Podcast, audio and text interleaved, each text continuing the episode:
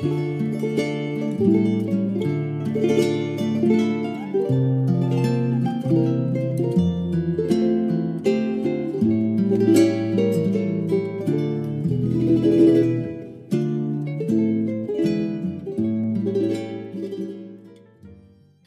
bienvenidos una vez más eh, y tras este eh, pequeño parón eh, a un nuevo episodio. En este caso vamos a empezar ya a tratar la conquista como, como adelantábamos en, en episodios anteriores. Y vamos a empezar sobre todo con una pequeña introducción sobre los antiguos canarios.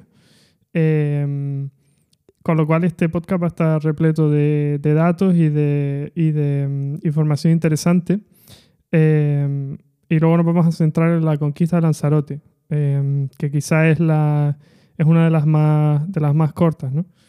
Em, bueno, aún así, pues eso, tenemos que empezar con la, con la introducción de los antiguos canarios y su forma de vida, pues para entender un poco más em, todos estos audios que, que, que, vamos a empezar ahora de, de la conquista. bueno, los antiguos canarios, denominados guanches en muchos escritos y por muchas Em, y por muchos investigadores, em, pues cabe destacar que originalmente los guanches eran, em, eran los antiguos canarios, los pobladores de Tenerife únicamente, como ya hemos mencionado en, en, otros audios también. La palabra guanche proviene de guan, hijos de o hijo de, y Aquinek, que era, o Achinech, eh, que era el nombre guanche de, de la isla de Tenerife. Así que guanche Em, proviene eso, de, hijos de la isla de Tenerife, de Aquinek, en, esa época. Pero bueno, por simplificar, em, al igual que se conocerían todas las islas em, y sus habitantes como canarios, por la isla de Canarias, más adelante Gran Canaria, y también hablaremos de, cómo, de dónde proviene ese, título de Gran, que se le añade a la isla de Canarias. Pues, pues de esa misma manera se denominan a, todos los aborígenes o a todos los antiguos canarios como guanches por los, por los habitantes de la isla de Tenerife, que fueron los que, los que resistieron la conquista durante más tiempo, básicamente. Así es que cuando se hablara de los, em, de los habitantes de las Islas Canarias, pues se, se, hablaría normalmente de los canarios, eh, por ser la isla que tuvo más contacto y y la que se conquistó, de las más grandes que se conquistó antes, antes de Tenerife.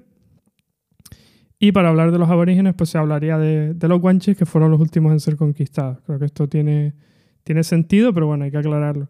Así que, bueno, pues podremos usar la palabra antiguos canarios, em, aunque guanches es más fácil de distinguir em, como, como, palabra única, ¿no? Con respecto a, los, a cuando hablemos de los canarios actuales en cualquier caso, cuando esté hablando de. Cuando menciona los guanches, no, no, no necesariamente estaré hablando de, de, los aborígenes de Tenerife, sino em, puede ser en, en, referencia a cualquiera, igual que lo hacen eh, los escritos históricos, ¿no? Un poco para, para aclarar este punto. Y cuando estemos hablando de Tenerife en concreto, pues intentaré hacer hincapié en eso. Bueno, aclarado eso, eh, recordemos que las islas se conocían primeramente como Islas Afortunadas en base a los textos de, Plinio, de Plinio el Viejo en, la antigua Roma o del rey Juba de Mauritania, eh, los textos de Platón y más adelante eh, los textos y, y, mapas medievales. Más adelante se conocerán como Canaria y sus ínsulas o Canaria y sus islas o Islas de Canaria y más adelante por las Islas Canarias, simplemente. Como ya mencionamos antes, la conquista de las islas transcurre en el siglo XV, desde 1402 con la arribada de, Jean de Bettencourt o Juan de Bettencourt en, Lanzarote, hasta la rendición de Tenerife en 1496. Em, aunque en realidad los antiguos canarios, los guanches, como los queramos llamar, llevaban comerciando, em, pero también defendiéndose de ataques e intentos de conquista y de ataques eh, piratas desde antes de esas fechas. Bueno, en este primer capítulo, pues primero trataremos algunos sucesos eh, anteriores a, ese, a ese periodo inicial de, conquista de 1402, pero tendremos que volver en futuros audios a, tratarlo con más profundidad, porque, bueno, si no, este audio se quedaría eh, sería larguísimo, ¿no? Y realmente, como ya hemos dicho, lo que nos interesa es ese periodo de conquista de 1402 hasta 1496. Em, que es el que cubre realmente la, conquista de todas las islas. Y nos va a dar, ya digo, para, varios capítulos y luego volveremos em, a esos sucesos anteriores para, hablarlos en más detalle. Pero bueno, en primer lugar es, muy importante tener una visión general primero de un tema tan complicado como, como lo es este y en el que, en el que las informaciones que tenemos pues em, no solo no siempre se refuerzan unas a otras, sino que, muchas veces se contradicen. Entonces hay que, pues, pues hay que tratar esto con, cierta, con cierta profundidad. Así que en este episodio pues, vamos a hablar de la conquista de Lanzarote. Em, en 1402 arriba Jean de Bettencourt en Lanzarote. Concretamente se termina sentando en San Marcial del Rubicón, donde no hace mucho se han, se han hecho estudios sobre sobre el yacimiento y se han, y se han realizado una serie de, estudios que ya mencionaremos. Em, bueno, y con esto comienza la, lo que se llama la conquista señorial de las Islas Canarias. Pero bueno, primero que nada, em, antes de entrar en todo, en todo este tema, es muy importante poner en contexto el, el siglo XV. Em, sobre todo para entender la, la, visión que tenía la gente de la época, ¿no? Cuando leamos sus cuando leamos sus textos y, lo, que, nos transmiten, que, realmente son los pocos, los pocos datos que tenemos sobre la vida en las Islas Canarias antes de, la conquista. Bueno, pues tenemos que el castellano se comienza a usar de manera oficial, es decir, en documentos oficiales, en el siglo XIII. Tan solo dos siglos, eh, bueno, un poco menos de dos siglos antes de, la, de este comienzo de la conquista. La primera edición de la gramática de la lengua castellana de Antonio de Nebrija se publica en 1492, es decir, 90 años después del principio de esta conquista.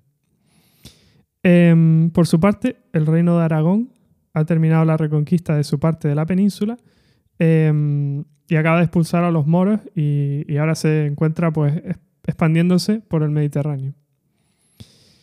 Los portugueses, por su parte, también se encuentran en expansión, habiendo terminado em, la reconquista antes que Castilla, y toman Ceuta en 1415 y la isla de Madeira en 1420. Recordemos que las Azores, eh, Madeira, etcétera, todas, todas las islas de la Macaronesia, quitando las Islas Canarias, no tenían eh, ningún tipo de población. Así que la toma de, de los portugueses se centra en, construir puertos, etc., pero no hay, no hay batallas de conquista ni, nada similar.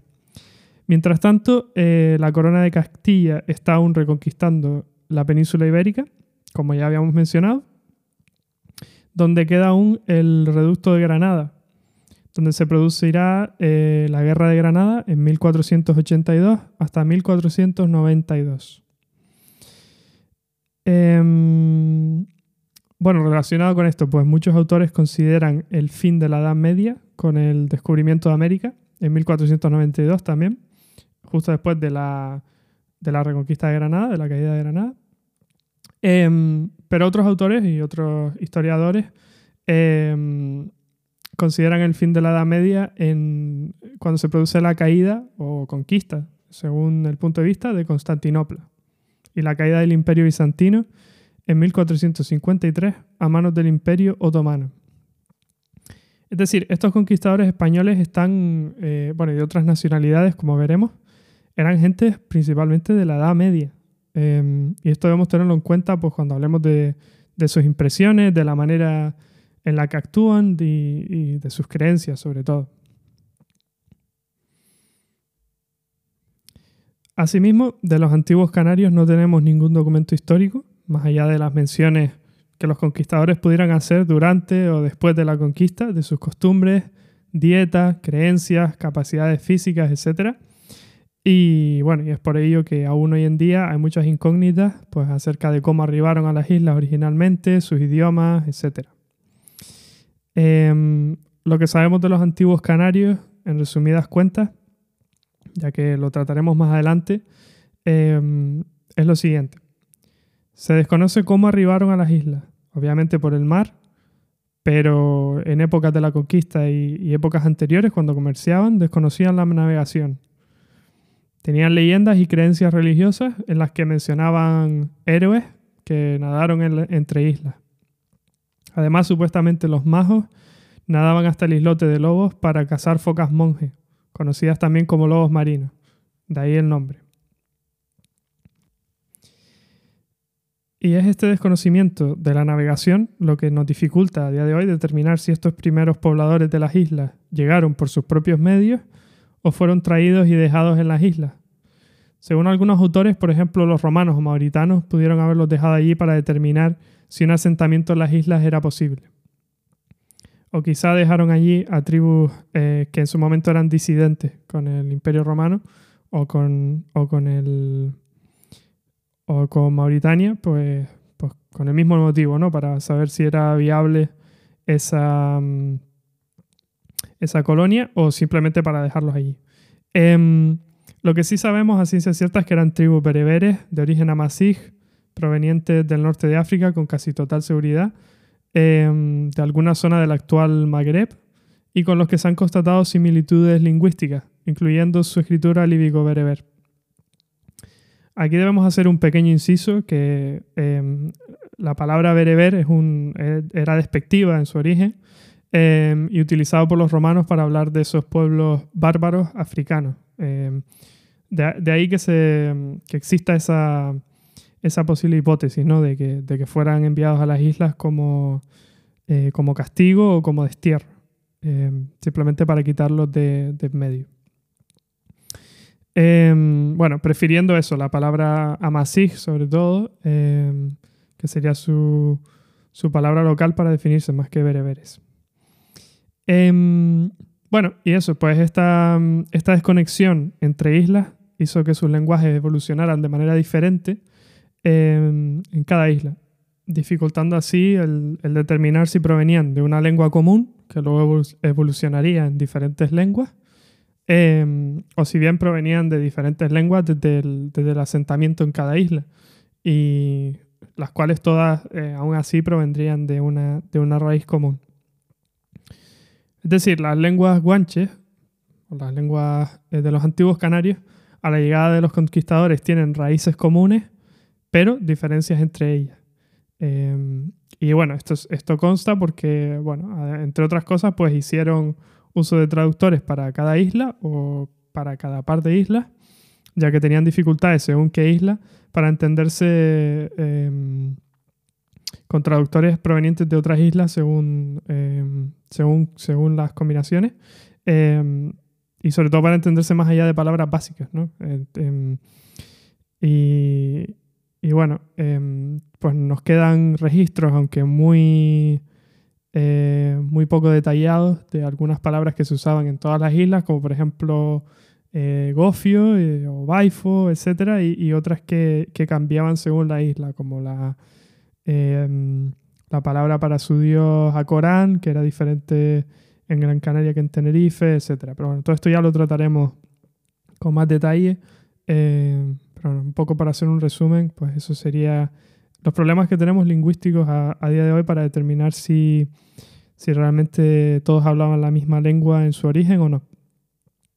Lo que está claro es que si llegaron eh, por medio de la navegación, eh, con el tiempo, con el paso de las generaciones, esa práctica se olvidó y quedó completamente en desuso, de tal manera que las islas estaban incomunicadas a la llegada de los españoles, más allá de islotes y, y distancias nadables. ¿vale? Bueno, y estas, diferentes, estas diferencias en el lenguaje em, pues son complicadas de entender hoy en día, pero em, quizá no lo es tanto si tenemos en cuenta em, que algunas dataciones dan a estas poblaciones más de mil años, ¿vale? con asentamientos incluso en torno al 500 a.C., etc. si tenemos en cuenta la evolución del castellano en tan solo mil años, Em, pues incluso a nosotros nos costaría comunicarnos con una persona de, hace, de, hace, mil de hace un milenio, ¿vale? Cuanto menos con un portugués, italiano, etcétera, aún proveniendo todos nuestros idiomas de una raíz común. Em, también tenemos el ejemplo del español en, en, diferentes países, en tan solo 500 años o menos, cuando consideramos el español peninsular de diferentes países americanos e incluso el español de Canarias. Aun cuando hoy en día tenemos televisión, vuelos, internet, etc.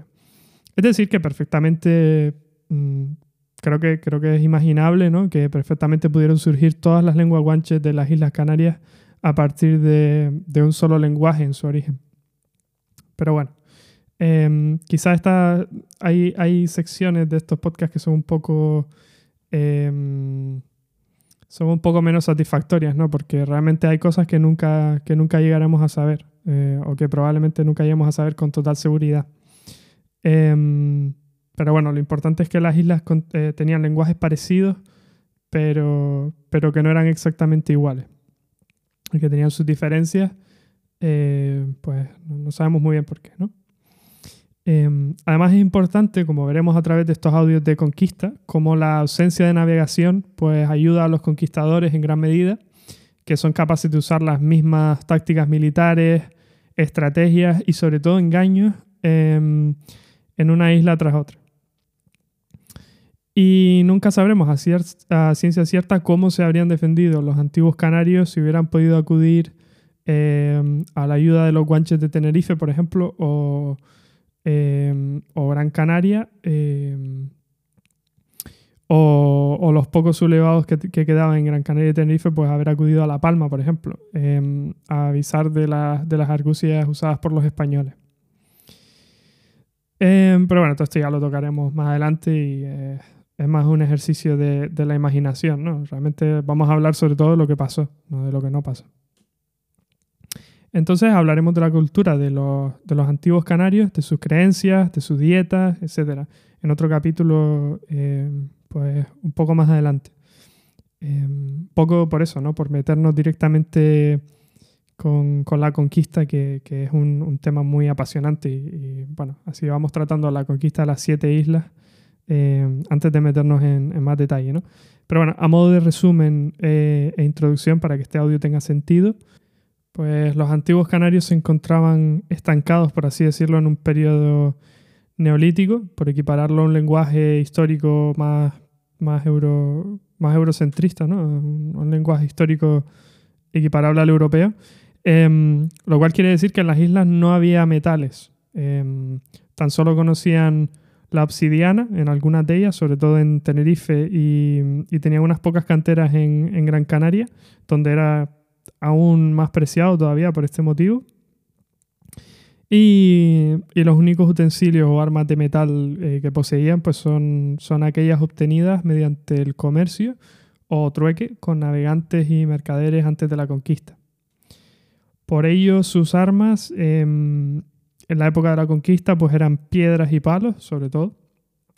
Eh, sus utensilios eran em, pues de piedras volcánicas, eh, molinos rodados a mano, eh, cerámicas hechas sin torno y,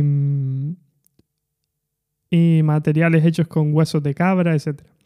Em, es importante cuando vemos cerámicas de este tipo, eh, que son fácilmente distinguibles por la ausencia de marcas de rodadura, em, por la ausencia del, uso del torno, ¿no? pues se hacía todo a mano, pues, em, pues eso, cuando vemos estas cerámicas en algún cerca de algún, de algún yacimiento pues, o de alguna cueva, pues notificar a, patrimonio del cabildo correspondiente, según la isla, si son piezas o, trozos pintados o si son de tamaño considerable. Em, y en ningún caso, aunque se trate de, trozos pequeños, pues no moverlos del enclave donde son encontrados. ¿vale? Muy, muy, muy, muy importante.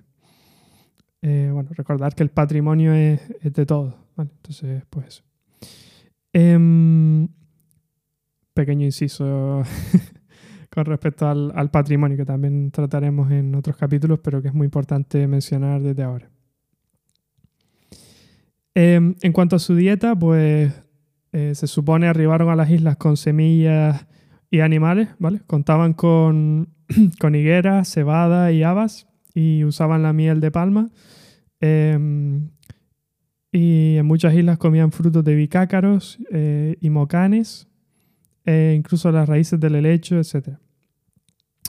La cebada se tostaba y con ella hacían el gofio, em, que Spinoza, uno de los historiadores que trataremos, describía como, y cito, esta cebada, después de limpia, la tostaban al fuego y la molían en unos molinillos de mano, que serían los molinos em, de los que estábamos hablando antes.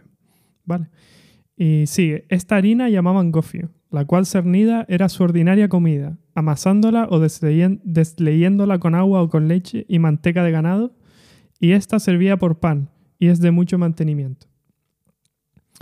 Em, bueno, pues el gofio aún se prepara hoy en día, lo que está describiendo es básicamente como si fuera una pella de gofio, em, que bueno, que, sirvió de alimento durante durante las épocas de hambruna, eh, etcétera, de fácil preparación y, es verdad que aporta mucho, mucho alimento y, quita bastante el hambre.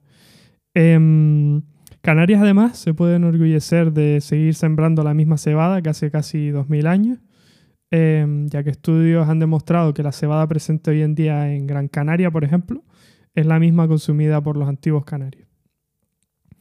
Además consumían carne, leche y quesos de cabra y oveja Em, y cochino, eh, cerdo. Em, bueno, el consumo de carne pues se asocia sobre todo, bueno, según la isla, pero se asocia sobre todo a, a los estratos sociales más altos, como, como es lógico, ¿no?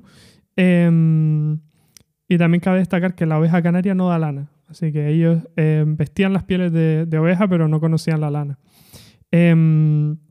El cochino canario además es conocido por su extraordinaria carne y está emparentado con el cochino del norte de África. Em, es una variante pues, de color oscuro y que está mejor adaptado al calor que otros cochinos como los europeos. Bueno, además como hemos mencionado antes brevemente, pues además de además ellos vivían en, cuevas artificiales y naturales em, adaptadas como viviendas.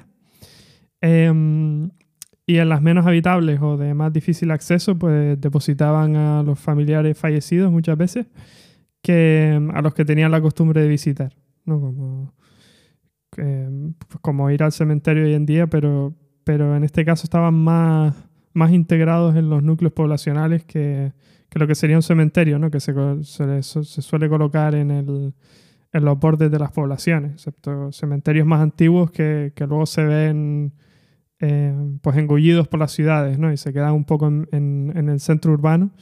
Em, pero que de entrada se suelen poner, como ya digo, en, em, en, los alrededores de las ciudades, ¿no? Eh, es decir, los canarios no, no le tenían ese asco o ese, o ese miedo a, la muerte y, prácticamente convivían con, con sus ancestros a los que visitaban, ¿no? Visitaban para consejo, para, para, para hablar con ellos, etc., según, según qué, qué crónica. Em, además de las cuevas, contaban con casas o chozas de piedra, de forma cruciforme típicamente, em, con techos de madera, barro, juncos y piedra. Además, embalsamaban y momificaban a sus muertos, como, como lo hacían otros pueblos de África, incluido el famoso antiguo Egipto. ¿no? Em, era su proceso de momificación más complejo, según, según el eslabón social de cada difunto, eh, como en otras culturas. Su método de embalsamado eh, era ayudado por el sol, que secaba los cadáveres, y permitía, les permitía preservar los órganos internos. Em, es por ello que las momias guanches bien preservadas son son a día de hoy nuestro mejor testigo de, cómo vivían los habitantes de las islas. Eh, y incluso mejor que, las momias egipcias, por ejemplo. Eh, se han estudiado a partir de ellas los contenidos de los estómagos de los momificados en tiempos recientes, eh, permitiéndonos admirar tanto el estado de conservación de estas momias como estudiar su dieta y sus costumbres. Además, la mayoría de enterramientos se realizaban sin tierra, cubriendo los cuerpos en túmulos de piedra o depositándolos en cuevas, como ya mencionamos antes. Es por esto y por supersticiones medievales que muchos esqueletos y momias guanches fueron expoliados y exportados a Europa, donde sus huesos se creían con propiedades mágicas y además eran utilizados como curas para muchas enfermedades y sobre todo como ingrediente de fórmulas alquímicas y de experimentos de alquimia, lo cual es bastante triste. ¿no? Em, bueno, también un pequeño inciso, la, momia mejor conservada, em, bueno, hay momias en, en, museos en Gran Canaria y en, y en Tenerife. Em, pero la, la, momia guanche mejor conservada está, se encuentra en Madrid. Los antiguos canarios tenían además sistemas de leyes con consejos que atendían y juzgaban los asuntos y problemas de los ciudadanos. Em, se cree que usaban la lucha canaria como espectáculo, pero también como forma de resolución de disputas. Como ejemplo de sus leyes, eh, bueno, por poner un ejemplo rápido para, seguir, em, la mujer debía dar la palabra al hombre si se cruzaban estando ya sola por algún camino. Con lo cual cualquier hombre que importunase a una mujer o le hablara siquiera sin permiso sería fuertemente castigado, según qué isla, y como veremos en más detalle, en más, detalle más adelante. Asimismo, las islas estaban divididas en reinos o cantones. Vale, bueno, pues teniendo todo esto en cuenta, eh, ahora sí que sí, que, esto servirá, sirve de intro, sirve como, como intro a todos estos audios de, de la conquista pues ahora ya vamos a empezar, ¿vale? Con los primeros intentos de conquista.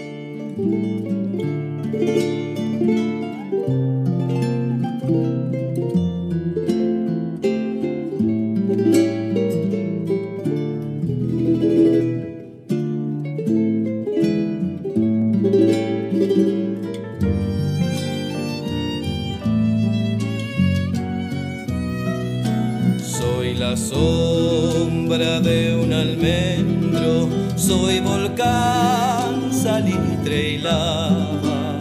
Repartido en siete peñas, late el pulso. Bueno, y empezamos así con los primeros acercamientos y ya, bueno, con, con lo que es el tema más apasionante de, de, de, la historia de Canarias, en mi opinión, que es la, la, la conquista.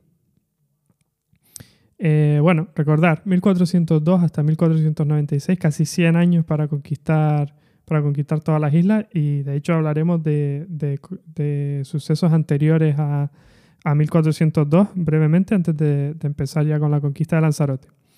Bueno, pues hay unos primeros acercamientos, intentos de conquista de las islas que no vamos a ver en detalle hasta un futuro audio, pero que vamos a mencionar ahora muy, eh, muy rapidito. En resumidas cuentas tenemos desde los romanos encuentros con las islas. Recientemente se ha descubierto lo que se cree que fue un asentamiento romano del siglo I a.C. en el islote de Lobos, cerca de Fuerteventura. Este estaría destinado a la elaboración de la púrpura a partir de la estramonita aemastoma, lo que se conoce eh, localmente como carnadilla o púrpura en español. Em, esto es un molusco que suelta un líquido de color púrpura y que y que era muy preciado en la época romana porque el color púrpura era difícil de conseguir como tinte y, una túnica púrpura pues, pues significaba poder, ¿no? Y poder económico sobre todo. Esta es la razón, por cierto, por la que muchas banderas no tienen el color púrpura, ¿vale? siendo la bandera republicana una de las primeras eh, que lo tuvo porque ya existían los tintes artificiales en, a partir de, del siglo XIX y XX. Bueno, una pena que, España no lo añadiera antes, ¿no? Porque teníamos ahí pues un montón de... Teníamos muchísimo, muchísimo tinte púrpura en Canarias. Em, bueno, en este yacimiento romano del siglo I a.C., supuestamente, em, se han encontrado cerámicas procedentes de Hispania, datadas de esa época. Em, y también cabe destacar que los romanos tenían fábricas similares en las costas del actual Marruecos. Em, lo que sorprendió a los investigadores es que no se asentaran en un, en un lugar como Costa, eh, en, en, una isla como Lanzarote o Fuerteventura, por lo menos, que son bastante más grandes y les habrían dado más espacio para expandir su, para expandir su empresa ¿no? y, para, y para, para tener puertos más grandes, etc.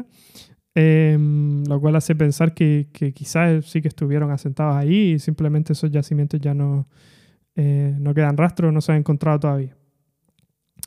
Em, Pero bueno, más adelante, y quizá más importante, eh, hay una serie de, acercamientos en, este periodo eh, desde el siglo I a.C. hasta el, hasta el siglo XIV, pero vamos a, a saltar un poco adelante y ya volveremos más, eh, ya volveremos a tratar todo esto en más detalle.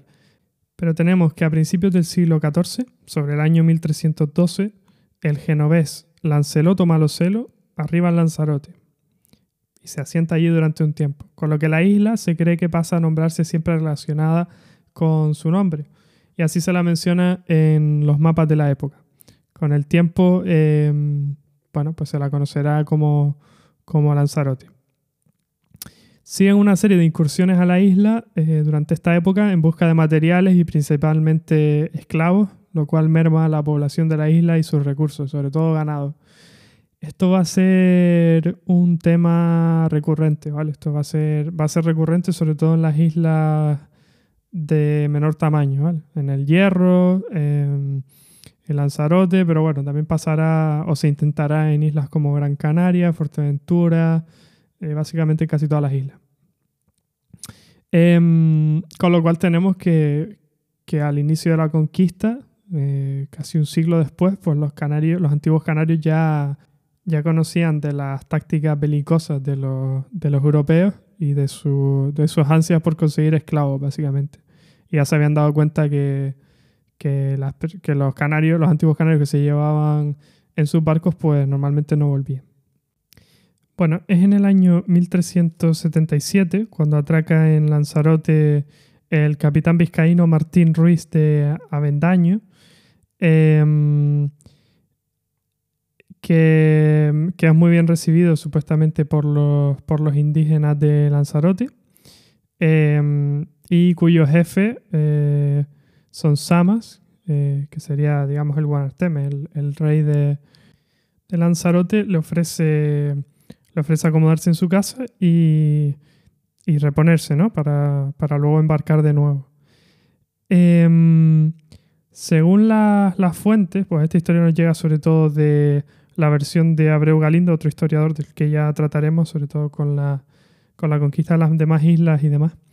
Eh, pues bueno, según, según las fuentes originales, muchas de las cuales se han perdido, por cierto, eh, el, este buen Artemis de Lanzarote pues ofrecía eh, pues, pues compartir lecho con su mujer al, al, invitado de honor, ¿no? que es una costumbre eh, es una costumbre que en esta época eh, pues era más común em, que se denominaba hospitalidad de lecho eh, bueno, a día de hoy se, se, pone en duda todo esto, ¿vale? Pero bueno, vamos a, vamos a hablar de, de estos hechos como, como la leyenda de, de la princesa Iko o la, o la historia de la princesa Iko. Bueno, pues eh, Iko nace en torno a 1377, eh, meses después de, eh, de la partida de Martín Ruiz de Avendaño. Y, y bueno, pues según las fuentes históricas, pues hubo, hubo dudas entre, entre los pobladores de Lanzarote eh, ya que son tanto son Sama, el Guanarteme, como, como su madre la reconocieron como, como hija legítima suya. Pero según nos cuenta Abreu Galindo, pues su apariencia física era de, de, una tez blanca y cabello rubio que chocaba con la del resto de habitantes, que eran de tez morena. Eh, vale, que el, el, problema principal con esta em, con este relato histórico es que eh, las crónicas de la conquista de Lanzarote nos hablan de que los, los niños nacían con tez blanca. Eh, eh, los, franceses que, escribieron esto pues comentan que no, que no nacían diferentes a ellos, eh, refiriéndose a los europeos, que, que, nacían con tez blanca y era más adelante durante, durante su vida cuando se les, se les iba tostando la piel por, por el contacto con el sol. Eh, con lo cual esta historia carece un poco de, de sentido en, en, ese sentido, ¿no? Si, si creemos una, una crónica, pues, pues la otra es un poco, un poco extraña, pero sí que tiene sentido que hubiera recelos hacia, hacia la que sería eh, la heredera. Eh, bueno, con la muerte de Son Samas, cobra em, cobra su hijo Tinguafaya el puesto de, de líder de Guanarteme de, de Lanzarote. Pero bueno, con tanta mala suerte que, que al poco tiempo es secuestrado junto con su esposa y otros 170 eh, habitantes por otro capitán, el eh, Gonzalo Peraza, em, con la finalidad de comerciarlos como esclavos. Em, en este momento le sustituye uno de sus hermanos, Guanareme, em, y cuenta Abreu Galindo pues, que se casa con, con Ico, lo cual em, lo cual es extraño, ¿no? Que se casen entre hermanos, pero, pero puede darse el caso entre la nobleza. Em, un poco como en el resto de Europa, para, para mantener el linaje, etc. Em, en cualquier caso, tienen, tienen un hijo, Guadarfía, eh, que será el. que será el Guanarteme más adelante. Em, Guanareme muere además eh, unos años después luchando con, piratas que también vienen en busca de esclavos y, ahí comienza una especie de disputa, ¿no? Eh, vuelven a, a- acusan a la, la relación que ha mantenido que había mantenido la, la mujer de- del Guanarteme Sonsamas con Martín Ruiz de Avendaño años atrás Em, y ponen el mestizaje de, Ico en cuestión, ¿no? Como, como mm, para afectar a, la, a la validez de su hijo, Guadarfía, al, al trono, ¿no? Al puesto de Guanarteme de, de Lanzarote. Bueno, pues según cuenta esta leyenda, por llamarlo de alguna manera, o esta, esta historia que nos presenta Galindo, pues em, se reúne el Consejo de Sabios, em, no son capaces de, de determinar si, si Ico es realmente mm, heredera o, mestiza. Así que llegan a la conclusión de que deben hacer un- una prueba, ¿no? Y dejan, em, dejan las cosas en manos de Dios, ¿no? Del destino. Así que em, deciden encerrar a, a Ico junto con otras tres criadas dentro de una cueva em, y crean una hoguera con la intención de ahumar, em, de ahumar la cueva y comprobar si moría asfixiada o, o era capaz de sobrevivir en la cueva. Así se confirmaría si era descendiente natural de Sonsamas o no. Bueno, fijémonos de, bueno, de la, la- cómo suena esto hoy en día, ¿no? Pero bueno, eh, teniendo en cuenta que esto era Edad Media, incluso en Europa esto podría sonar em, pues hasta medio normal, ¿no? Estamos hablando de, épocas de, de, de, casa- de cacerías de brujas, etcétera, incluso siglos después.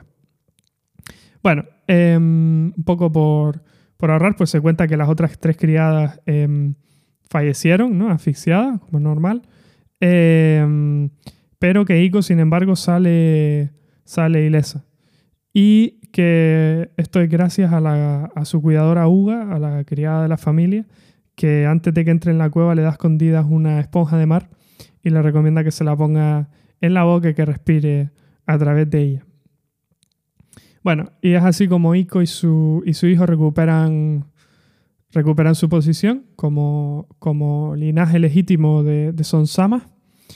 Y, y es así como Guadarfía, el, el hijo de Ico, pues se convierte en, en el Guanarteme en la época que vamos a, que vamos a tratar. Vale, pues nada, esta historia pues tiene ciertas contradicciones, como ya hemos mencionado, y, y bueno, ahí queda. Pero em, lo que está claro es que, bueno, estos personajes existieron, no sabemos exactamente cómo, cómo ocurrió, pero bueno, cabe pensar que hubiera ciertas, que hubieran ciertas preguntas sobre, sobre su linaje. Em, e incluso aunque na- nada haya pasado y este, este Martín em, haya, haya pasado unos días en, en la casa de, bueno, unos días, probablemente unas semanas en la casa del, em, de- del Guanarteme Sonsama. Y, y el soldado principal de, de Ico es que finalmente sucede a, a, su padre, pero sobre todo da luz a- al último de los reyes de Lanzarote, eh, Guadarfía. Vale, en este periodo de preconquista, además, eh, el conde de Talamón, Luis de la Cerda, eh, obtiene el título de concesión de las Islas Afortunadas por el Papa Clemente VI. Eh, se propone embarcar con soldados aragoneses y mallorquines, pero muere. Y no es hasta años después, en, en 1344, cuando esa tripulación se embarca acompañado por cinco frailes franciscanos eh, y toman rumbo a Lanzarote, con la mala suerte de que arriban a, Gran Canaria. Am, así que bueno, esto lo trataremos luego en la, en la conquista, cuando hablemos de la conquista de Gran Canaria, porque tampoco tiene, em, no tiene mayor efecto en la de Lanzarote. Em, lo que sí es cierto es que más adelante se elegirá Telde para el primer obispado de las Islas Canarias, ¿vale? Y en 1357 hasta 1411 el, obispado de La Fortuna, em, más adelante llamado el obispado de Telde, em, pues se crea y se, y se em, y consta como, como, como obispado en Telde, en la isla de Gran Canaria. Aunque este se encuentra desocupado una gran parte de- del tiempo. Así que cuando se habla del, del establecimiento de la primera diócesis o el primer obispado en, en Lanzarote, en San Marcial del Rubicón, esto se basa en, en datos antiguos, porque no es hasta el año, hasta los 90 cuando un, un investigador eh, descubre la, la existencia de este, bueno, redescubre la existencia de este obispado en, en Telde, como ya hemos dicho, que fue el primer obispado de Canarias del que se conozca, del que se, se tenga registro. Bueno, así que en 1402 comienza la conquista señorial de la isla de Lanzarote, como habíamos mencionado antes. Entonces, primero que nada, nos vamos a preguntar em, qué es una conquista señorial, ¿vale? Em, bueno, se conoce como conquista señorial a la- las llevadas a cabo por eh, personas de la nobleza, em, los cuales consiguen de alguna manera el derecho a conquista y la, y la hacen en, en beneficio propio, es decir, em, para obtener un señorío sin una participación de ninguna corona. Em, y que es la que otorga el derecho de conquista a, a un noble a cambio de, un pacto de vasallaje. Entonces, bueno, pues vamos a hablar de la conquista eh, betancouriana o normanda, llevada a cabo por Jean de Betancourt y Gadifer de la Salle, que afecta a tres de las islas, y que, bueno, aun siendo normandos, pues ofrecen su vasallaje a, a la corona de Castilla. Bueno, le sigue una conquista señorial castellana, eh, que ya trataremos, em, y es la última parte de la conquista en la que hablamos de la conquista realenga. Em, eh, pues con este término englobamos la, la que es llevada a cabo directamente por la corona de, de Castilla, eh, principalmente durante el reinado de los reyes católicos, y em, bueno, son los que financian la conquista de las islas que faltan por dominar eh, en esta época, que son Gran Canaria, La Palma y Tenerife, como ya hemos mencionado, em, y que tiene lugar a, pues ya a finales del siglo XV. En esta parte de la conquista, pues, eh, pues es la, la corona la que envía pues, a sus generales, etc. Y, y algunos también les prometen cargos, pero ya no es el señorío de las islas. Es decir, el poder en las islas siempre queda eh, en manos de la corona, siempre, en esta conquista realenga. Así que nada, vamos a empezar a hablar de la de, la de Lanzarote. Y bueno, lo siento por una, una introducción tan larga, pero la verdad que es necesaria. Y, y bueno, ¿dónde mejor que en la de Lanzarote? Que es la, la primera y además la más, yo creo que de las más cortas. Em, la, que más, la que más rápido se, se puede resumir. Bueno, pues como es común en, en, en esta conquista señorial, em, eh, Jean de Betancourt o Juan de Betancourt obtiene los derechos em, y comienza a servir a la corona de Castilla, obtiene dinero de, de las cortes en Francia y además se asocia con otro caballero de armas eh, llamado Gadifer de la Salle y, y juntos salen el, el día 1 de mayo de 1402 hacia Canarias. Em, bueno, constan de tres naves con 200 hombres cada una, lo cual es, es un gran número. Em, y dos meses más tarde, más o menos, llegan, llegan a Lanzarote. Bueno, en, en un periodo relativamente corto em, consiguen, eh, consiguen conquistar la isla por, eh, por medio de las armas, ¿vale? Pero además, em, em, además tratan de dividir y, y- crear enemistades entre los, entre los aborígenes de Lanzarote, entre los majos, y lo cual ayuda también, ¿no? Em, recordemos, como ya habíamos dicho antes, que eran apenas eh, 200, 200 soldados en. Bueno, 200 soldados, 200 em, almas capaces de resistir ataques, o quizá entre 200 y 300 personas en, en toda la isla, em, debido a los continuos saqueos por parte de, de flotas y piratas portugueses, eh, españoles e italianos, entre otros. Así eh, toman rápidamente la isla en posesión y se añaden, eh, bueno, y se, se- se ponen como, como señores de, de esta isla, tanto Betancourt como Gadifer de la Salle. Es muy importante esta expedición por la, por la presencia de los franciscanos Pierre Bontier y Jean Le Verrier, que serán los encargados de establecer, em, de escribir esa, esa crónica o diario de, de la conquista y la campaña de la expedición normanda em, llamada Le Canarien, ¿vale? Primer escrito, em, primeras descripciones de los modos de vida de, los guanches. Em, así que nos hablan eso, de, los, de estas 200, eh, 200 o 300 almas que vivían en, en Lanzarote por esa época, bajo el mando de, del Guanarteme Guadarfía, que habíamos mencionado antes. Bueno, la, la misión de esta, de esta conquista pues era la de, em, cito, ver y visitar todo el país para, para conquistarlo y convertir a sus gentes a la fe cristiana. De ahí la, la presencia de estos franciscanos. Y, y bueno, y se conquista bajo la corona de, de Castilla, convirtiéndose en la primera isla en ser colonizada. Em, se invade, se inicia la invasión por el sur. Em, tenemos que los majos eran, eran reducidos en número y que ocupaban el centro y el norte de la isla, así que no pusieron em, mucha resistencia.